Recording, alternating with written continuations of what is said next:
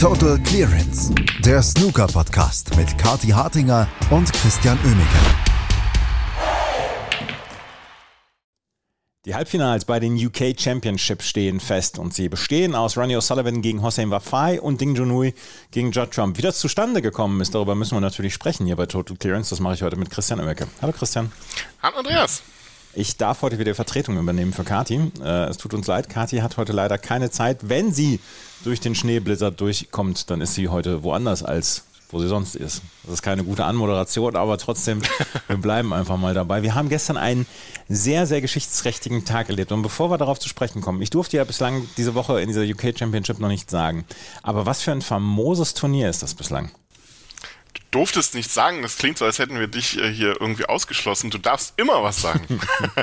ja, es ist ein äh, wirklich einfach nur ein brillantes Turnier. Ähm, wir haben ja den, äh, also vorgestern äh, gehabt, äh, den, nee, was gestern, nee, genau, vorgestern. Wir sind am Samstag, äh, den, wo, wo ein Tag war, an dem mal normales Snooker in Anführungsstrichen gespielt wurde, ähm, den man auch dringend gebraucht hat, um mal irgendwie so ein bisschen runterzukommen. Also das war ja irre, was da abgegangen ist. Und ja, dieses Turnier ist einfach brillant. Da mhm. kann man, man kann es nicht anders sagen. Das ist diese, diese Triple Crown Magie, die dieses Turnier bietet und äh, was diese Woche gespielt wird, ja nicht nur vom Niveau her, sondern auch von den ganzen Stories, die mhm. das bietet, an Rekorden, die hier, die hier fallen, an ähm, Meilensteinen. Also das ist schon überragend und am Ende sind die Topspieler dann unter sich und sorgen für fantastisches Snooker. Also wirklich eine brillante Turnierwoche. Eine Sache möchte ich noch sagen, dieses Setup mit dem Barbican in York, was äh, meiner Meinung nach eines der besten Venues ist, das wir haben dann noch im Snooker. Dazu diese zwei Tische, die wirklich famos äh, nebeneinander sind. Man, man bekommt die Action dann auch wieder mit. So ein bisschen Crucible in groß, dann auch noch mit dieser Tribüne im Hintergrund. Passt alles. Also wirklich, ich bin ganz begeistert von dieser Woche und ähm, es macht bislang wirklich großen Spaß. Und auch die Viertelfinals gestern haben großen Spaß gemacht.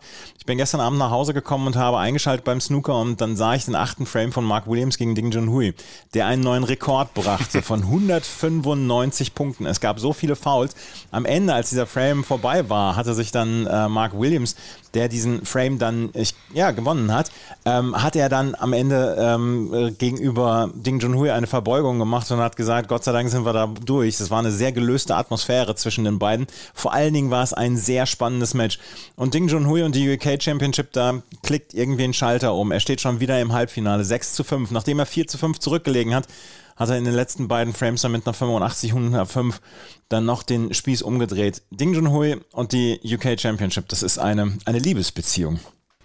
Ja, das passt irgendwie. Das ist äh, wie John Higgins und die Championship League. Das äh, ist ein doofer Vergleich. Ja. Tut mir jetzt auch leid für John Higgins, aber das, es ist so. Es, es passt einfach. Ähm, ich weiß nicht, was es ist, ob es das, ähm, ob es das Format ist, was es ja eigentlich nicht sein kann, weil Best of Eleven wird auch woanders gespielt. Ähm, vielleicht nicht unbedingt immer in den ersten Runden, aber ähm, ich glaube, Ding Junhui ist, ist eigentlich gemacht für die große Bühne. Ähm, der spielt ja auch beim, beim Masters durchaus mal ganz ordentlich mit oder spielt ja auch sehr gerne durchaus auch ge äh, ähm, gegen die großen Namen. Ähm, das hat er nur in den letzten Jahren nicht mehr so in Ergebnisse ummünzen können. Und deshalb ist es eigentlich so schade, dass er mit dem Crucible ja nicht klarkommt, weil ich glaube, wenn die Weltmeisterschaft im, an einem anderen Standort wäre, im Barbican Center zum Beispiel, ähm, hätte Ding Junhui eventuell auch schon einen Weltmeistertitel drinne. Denn dass es funktioniert, zeigt er ja immer wieder, fast eigentlich einmal jährlich bei der UK Championship. Also das ist schon, schon sehr komisch, ähm, dass er das woanders nicht in dem Maße abrufen kann. Aber du hast absolut recht. Ein wunderbares Match war das gestern oder eins der mal wieder vier wunderbaren Matches, die wir gestern gesehen haben.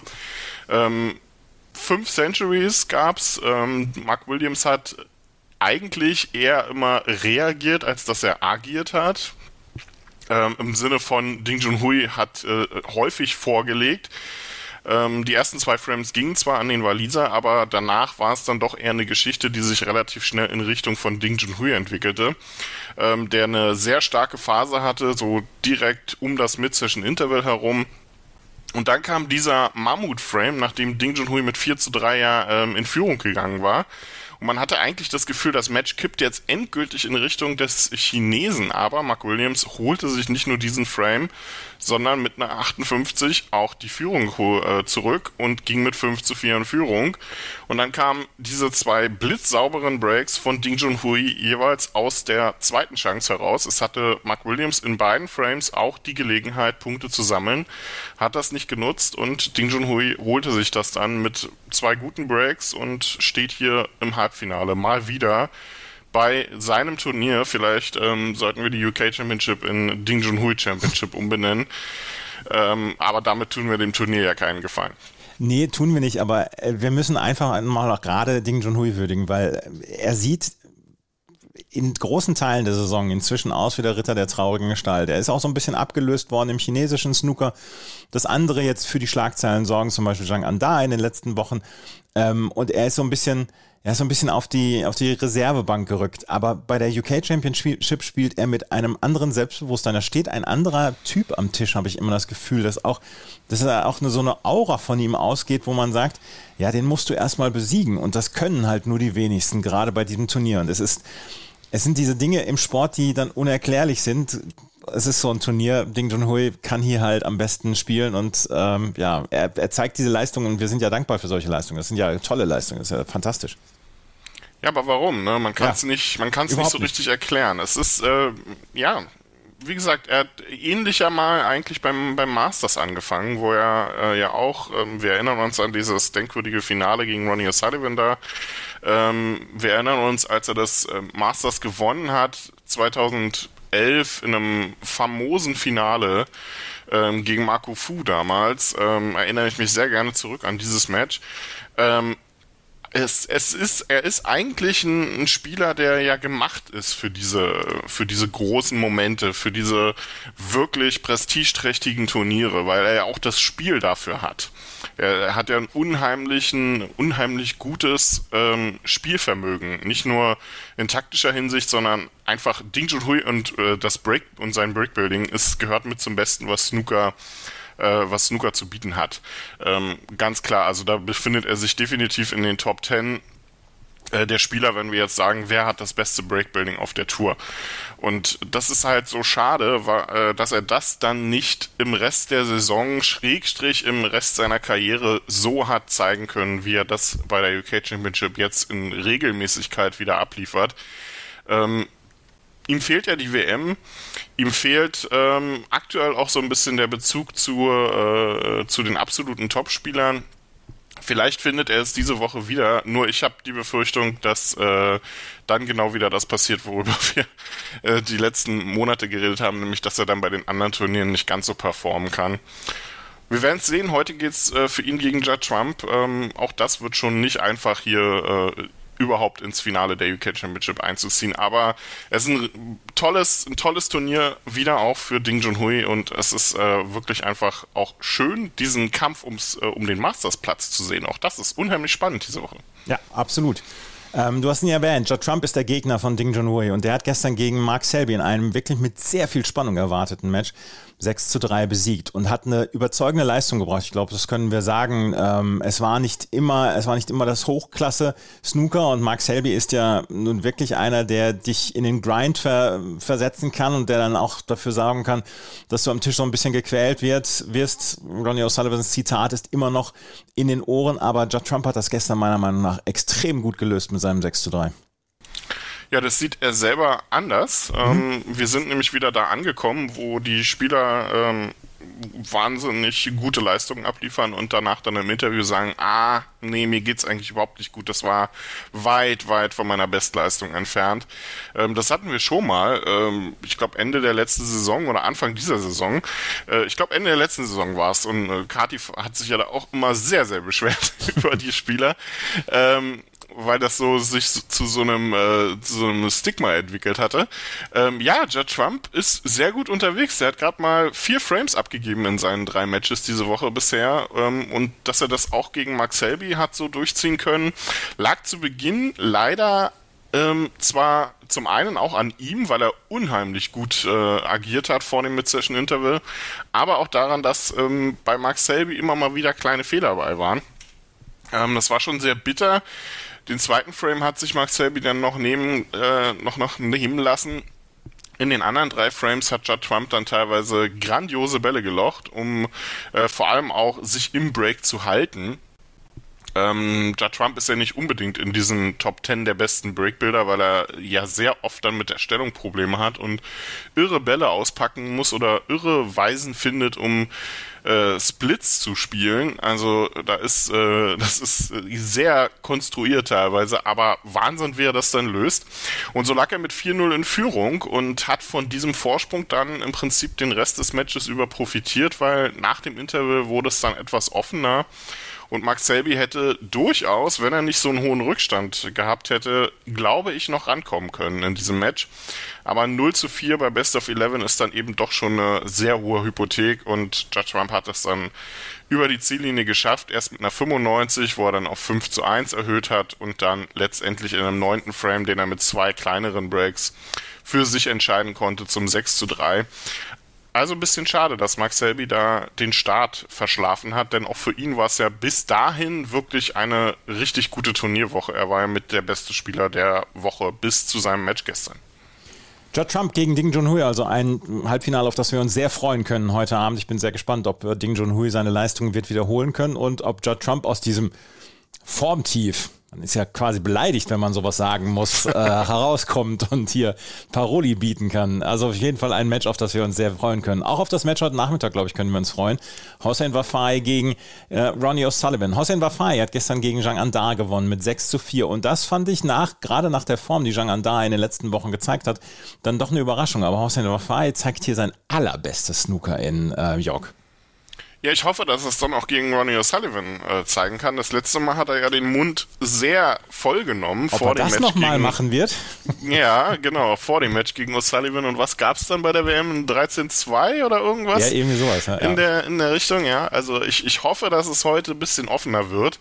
Weil wenn es das wird, dann ist Hossein Wafai vielleicht sogar nicht unbedingt der Favorit, aber er hat insgesamt ähm, übers Turnier gesehen durchaus die bessere Leistung gezeigt als Ronnie O'Sullivan. Ähm, sein Match gegen Selt war ja überragend und auch gestern gegen Zhang Anda, muss ich sagen, hat er das sehr gut gelöst. Es muss sich für ihn ja ein bisschen frustrierend angefühlt haben, dass er eigentlich enorm stark unterwegs ist, aber immer nur immer wieder immer nur den Ausgleich gemacht hat, weil Zhang Anda so konsequent mit seinen Chancen umgegangen ist, dass der einfach immer wieder in Führung gegangen ist. 1-0, 2-1, 3-2, 4-3, immer wieder ging die Führung an Zhang Anda.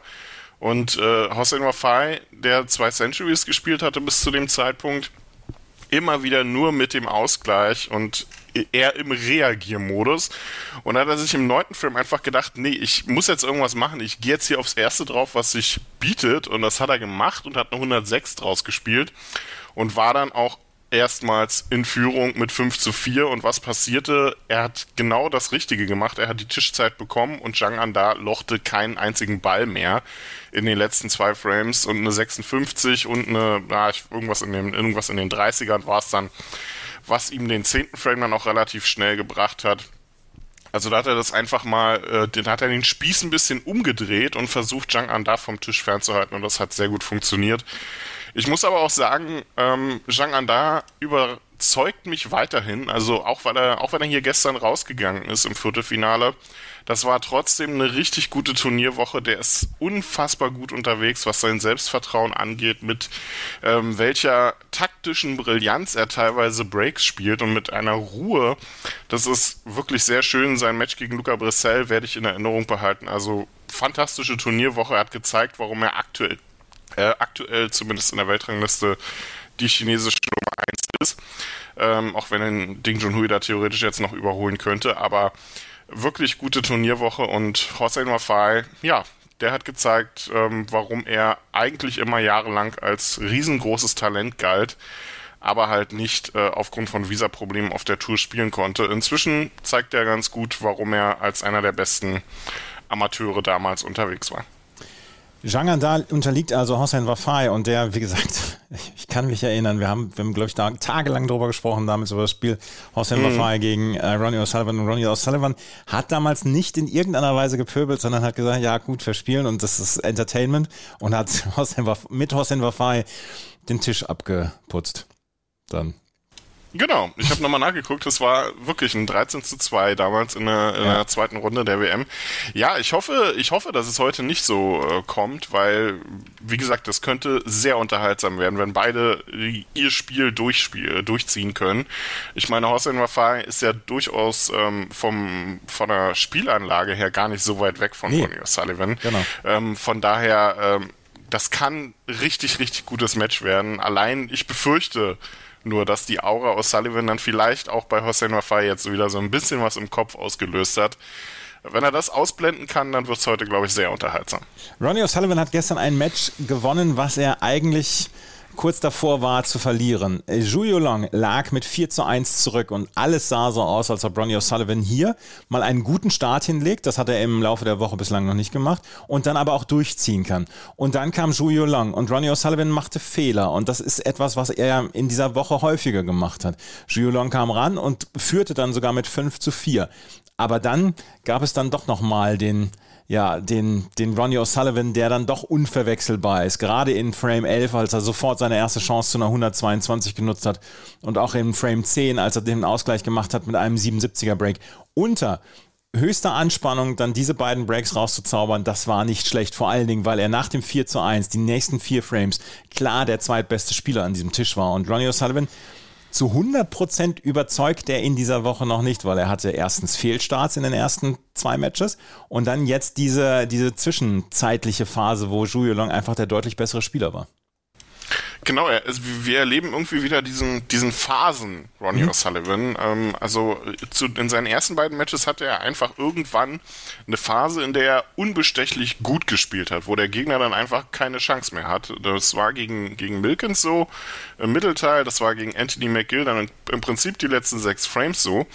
Aber gegen Julio Long gestern war es dann vor allem eine Phase, in der Ronnie O'Sullivan ähm, gespielt hat, als wenn er, weiß ich nicht, äh, in der, in der Oberliga ähm, dritter Tisch hinten rechts äh, neben dem Klo irgendwo spielt. Also da waren Fehler dabei, die ich, die man sich nicht erklären konnte. Also da war eine ganz, einfach, da war eine ganz ja, einfache rote zwischendurch, die genau, ja. Äh, wo, wo, wo, ich gesagt habe, was, was ist jetzt los? Ja, wo, wo, wo wird sich Julio Long, glaube ich, auch gedacht haben. Ähm, ja. Der hat, glaube ich, nicht mehr damit gerechnet, da nochmal an den Tisch zu kommen in dem Frame. Also das war schon sehr merkwürdig, weil bis zu dem Zeitpunkt hatte O'Sullivan das Match ja auch komplett im Griff. Julio Long hat da weit von dem entfernt gespielt, was er vor allem ja gegen die Robertson in der ersten Runde gezeigt hat. Und äh, ja, der hat im Prinzip dann davon profitiert, dass O'Sullivan ihn stark gemacht hat und ihm die Chancen gegeben hat, in dieses Match zurückzufinden. Bis zum 4 zu 1 war davon nichts zu sehen. Und auf einmal lief es beim Chinesen dann in dem Sinne, dass er einfach genug Chancen bekam, um die Frames zu holen. Ähm, eine 89 war dann zwar noch dabei im siebten, aber ansonsten brauchte ja auch Julio Long immer wieder zwei, drei Chancen, um die Frames zu holen. Nun jetzt halt aber mit dem Unterschied, dass Sullivan ihm die Chancen gab und so stand es auf einmal 4 zu 5 statt 4 zu 1 und vier Frames in Folge, ähm, die der Chinese gewonnen hat, ohne zu wirklich zu wissen, warum. Ähm, und Ronnie O'Sullivan ähm, hat dann, ich weiß nicht wie, aber er hat dann nochmal einen Schalter gefunden. Das war im zehnten Frame dann der Moment, wo ähm, das Bild relativ wirr war schon unten und man eigentlich nur darauf gewartet hat, ja, okay, der Erste, der jetzt hier einen echten Einsteiger bekommt, der holt sich den Frame. Und äh, Julio Long ist dann äh, bei einer Safety hängen geblieben und äh, kurze Zeit später hat er dann verschossen auch noch. Und Ronnie Sullivan lochte dann einen ziemlich guten Einsteiger, zu dem er dann quasi gezwungen war, nach der Safety, ähm, weil sich einfach keine Gelegenheit geboten hat, da irgendwie die Weiße nochmal zu verstecken. Das war ein, toller Ball, den er reingeschnitten hat, da in die linke Tasche und daraus macht er eine 77 zum Entscheidungsframe. Keine Chance also mehr für Julio Long und der elfte Frame ähm, war dann quasi ähnlich. Julio Long war dann gezwungen, eine Safety zu spielen ähm, indem er eine, so eine Containing Safety gespielt hat, ähm, unten an die Bande heran und für Ronnie O'Sullivan blieb dann eine, ein langer Ball in die gelbe Tasche liegen und den pfeffert der tatsächlich rein. Ähm, aus dem Nichts im Prinzip zu diesem Zeitpunkt und dann macht er eine 122er tote Clearance draus. Ich habe das schon befürchtet, als äh, die BBC dann schön eingeblendet hat noch, äh, die Decider-Statistiken für die Saison 2023, 2024 und da stand dann 100% bei Ronnie O'Sullivan. Ich sage, ja, super, danke. Blendet es am besten in der Arena ein, so direkt vor dem Kopf von äh, Julio Long noch, äh, damit man das sieht. Also, und so war es dann aber auch. Tolles Break, Wahnsinn. Diese 122, die er da gespielt hat, waren wunderbare Bälle dabei, wo ich mich dann aber gefragt hat, gefragt habe, warum hat er das nicht in Frame 7 oder 8 schon gemacht? Mhm. War, warum diese Phase zwischendrin, in der er ähm, einen Ball verschossen hat, der direkt vor der Tasche lag? Also das war schon sehr merkwürdig. Ähm, und Julio Long tat mir dann ehrlicherweise auch ein bisschen leid, weil der keine echte Chance mehr bekommen hat, zu zeigen, ähm, ob er vielleicht das Zeug hat fürs Halbfinale. Äh, also da war Frame 10, Frame 11 dann leider nichts mehr, nicht mehr wirklich was zu holen. Also sehr bittere Niederlage am Ende und das, obwohl er ja bei 1 zu 4 eigentlich auch schon selber so gut wie draußen war. Ja, es war ein sehr, sehr komisches Match da gestern Nachmittag, aber es äh, fügte sich ein in vier unterhaltsame Viertelfinals, die wir dort erlebt haben und hoffentlich zwei unterhaltsame Halbfinals heute. Wir erleben die beiden Matches. Ich habe sie vorhin erwähnt. Ronnie O'Sullivan gegen Hossein Wafai heute Nachmittag und heute Abend Ding Junhui gegen Judd Trump. Dein Tipp? Mein Tipp, ja, also ich bin, äh, glaube ich, also ich, wir hoffen, glaube ich, mal wieder alle so ein bisschen auf Judd Trump gegen Ronnie O'Sullivan vielleicht auch im Finale. Ja. Wäre auch ein denkwürdiges, äh, denkwürdiger Schlusspunkt. Auf der anderen Seite würde mich auch Ding Junhui gegen Hossein Wafai sehr freuen, weil es ja lange Zeit jetzt auch das Fernduell um den letzten Masters-Platz war. Äh, den hat Ding Junhui jetzt sicher. Hossein Wafai müsste jetzt noch ein Match äh, gewinnen, um ebenfalls beim Masters dabei zu sein, zum Leidwesen von Jack Lisowski dann, äh, der dann aus dem Feld rausfallen würde. Aber meine Tipps ähm, sind Ding Junhui und Ronnie O'Sullivan. Deswegen äh, herzlichen Glückwunsch an Hossein Wafai und John Trump, die morgen das Finale bestreiten werden. Wir werden es dann du natürlich. Du zwingst mich aber auch immer wieder. ja, natürlich. Da, wir werden es natürlich morgen hier bei Total Clearance aufarbeiten und das werden dann Katja und Christian tun. Vielen Dank fürs Zuhören. Total Clearance, der Snooker-Podcast mit Kati Hartinger und Christian Oemeke.